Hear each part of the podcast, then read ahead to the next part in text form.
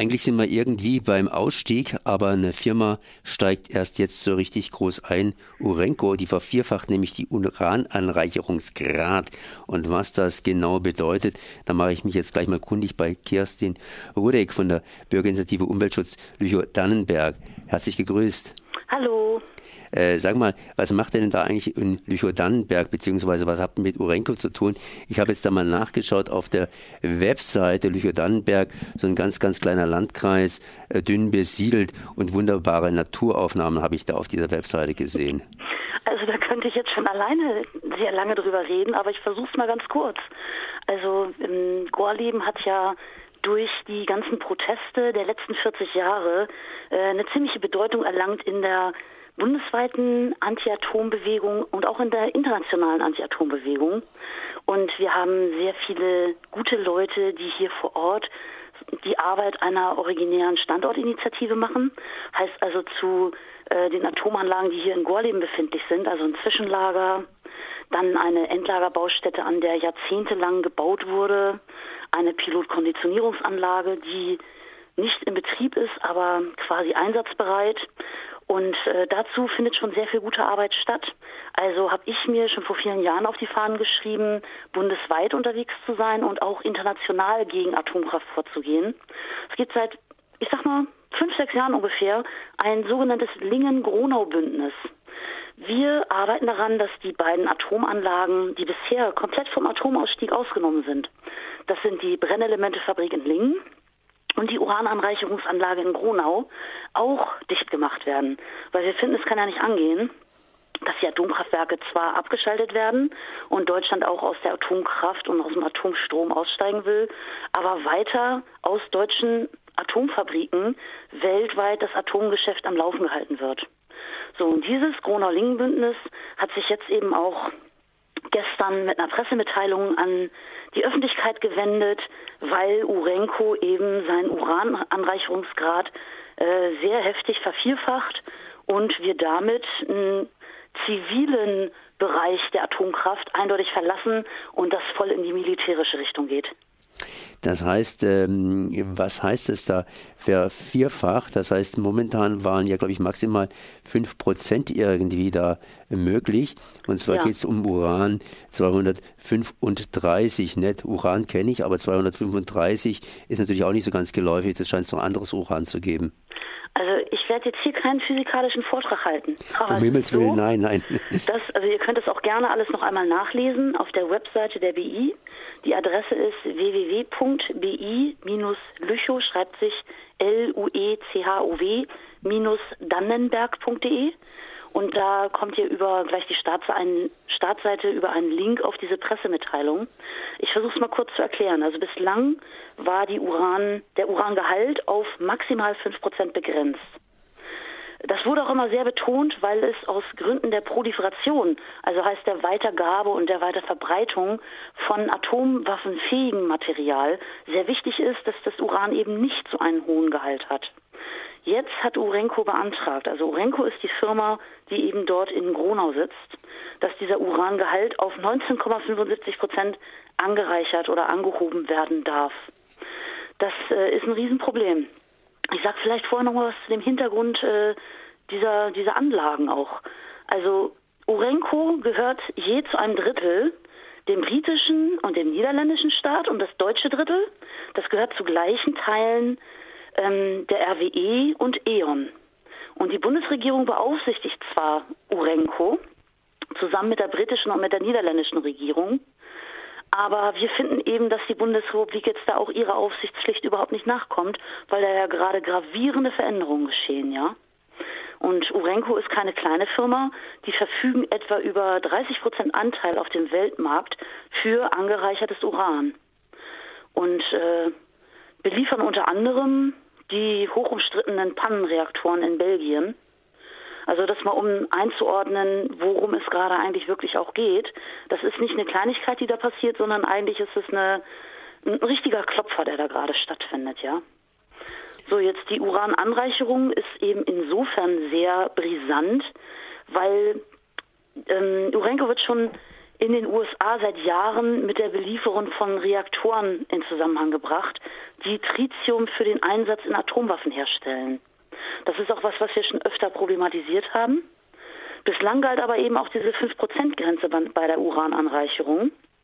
Und das war eigentlich immer aus Sicht der Atomkraftbetreiber ein Beleg für die rein zivile Nutzung. Also das heißt, wir sind jetzt sehr hellhörig, dass eben der Urangehalt auf 19,75 Prozent angehoben werden darf, weil ab 20 Prozent gilt eben Uran auch als atomwaffenfähig. Und das dann eben noch um diese paar äh, Viertelprozent da anzureichern, das ist natürlich ein Witz. Das kann man in mehreren Anlagen dann auch in den USA zum Beispiel bewerkstelligen.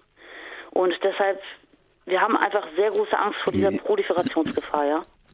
Genau, das heißt 19,75 Prozent ist natürlich noch irgendwie mit 0,05 Prozent etwas unter dieser 20 Prozent Marke.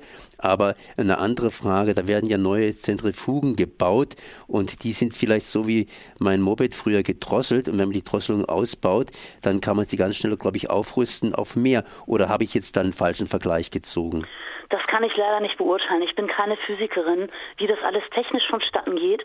Aber ähm, ich meine, eine Vervierfachung ist einfach sehr deutlich. Da kann ich einfach auch als Laien sagen, dass ich ein riesengroßes Problem damit habe. Wie das jetzt technisch gelöst würde, ist mir am Einzelnen nicht bekannt. Ich weiß nur, dass die, die ähm, Anlagen dafür, also quasi die, die entsprechenden Zentrifugen, die würden ganz höchstwahrscheinlich aus dem Forschungszentrum in Jülich eingesetzt werden. Das heißt, da wäre wiederum eine deutsche Firma beteiligt, die dann weltweit dafür sorgt, dass die Atomwaffen weiter aufgerüstet werden und dass neue Atomwaffen ohne Ende in Sicht hergestellt werden könnten. Und äh, es geht da zum einen um diese Atomwaffengefahr und zum anderen geht es aber auch um Pläne äh, für Neubauten von sogenannten ähm, Rapid Response ähm, Reaktoren. Also das sind so kleine neue äh, Reaktoren, die die US-Regierung auch gerne bauen lassen will. Und äh, wer da auch noch eine bedeutende Rolle spielt, ist das US-Verteidigungsministerium, die eben auch an diesem hoch angereicherten Uran für diese kleinen Reaktoren sehr interessiert sind. Und damit würde sich dann auch der Weg verlieren und eine Kontrolle würde gar nicht mehr möglich sein. Heißt, wenn Urenco aus Deutschland an Urenco in den USA liefert, dann verliert sich auch die Spur und dann haben wir auch quasi überhaupt keinen Einfluss mehr darauf, was weiter damit fabriziert wird. Eine andere Frage, jetzt mal gleich dazwischen gehakt, Rapid Response äh, Szenarios beziehungsweise Reaktoren, also äh, schnelle Antwort, das hört sich sehr militärisch an, aber was steckt dahinter? Ich meine, das geht ja diesmal um Reaktoren, die irgendwelche Energie liefern, oder irre ich mich jetzt da? Das sind im Kleinstatomkraftwerke. Also die Betreiber, die propagieren das so, dass diese Atomreaktoren viel weniger Probleme bereiten würden, dass sie ein viel kleineres Unfallrisiko hätten, dass sie viel weniger Atome produzieren. Wir sagen dazu nur, das ist komplett die falsche Richtung. Es handelt sich nach wie vor um Atomkraft. Und ob es jetzt ein bisschen weniger gefährlich ist oder ein bisschen weniger Atommüll, äh, das Atomzeitalter ist aus unserer Sicht vorbei und auch ganz dringend wirklich zu beenden, weil wir brauchen Atomkraft nicht. Also wir wissen jetzt schon nicht, wohin mit dem Müll. Wir haben diese Unfälle von vor allem Tschernobyl und Fukushima, aber eben auch unzählige andere kleinere Unfälle, Atomunfälle gehabt. Und das heißt, wir haben erneuerbare Energien, die sind am Start, die sind viel schneller, die sind viel billiger die sind nicht so dreckig und sie verletzen vor allem keine Menschenrechte, vorwiegend in indigenen Gemeinden, wo das Uran am liebsten von den Firmen abgebaut wird und dann die Firmen alles wirklich so hinterlassen, äh, ohne Umweltschutzstandards, auch ohne Arbeitsschutzstandards, während da gearbeitet wird. Und äh, das finden wir einfach alles nicht hinnehmbar.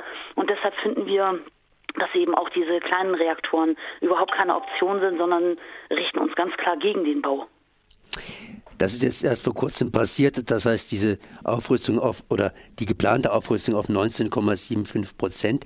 Wann wurde das nochmal beschlossen? Das hat Urenco gerade beantragt. Also die haben es angekündigt.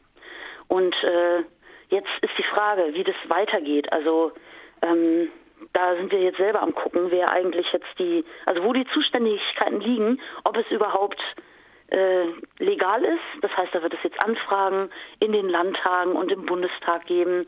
Also mit dem Prozedere kennt sich eigentlich niemand genau aus. Und äh, da werden jetzt die Abgeordneten eben entsprechende Anfragen stellen und dann wissen wir bald etwas mehr.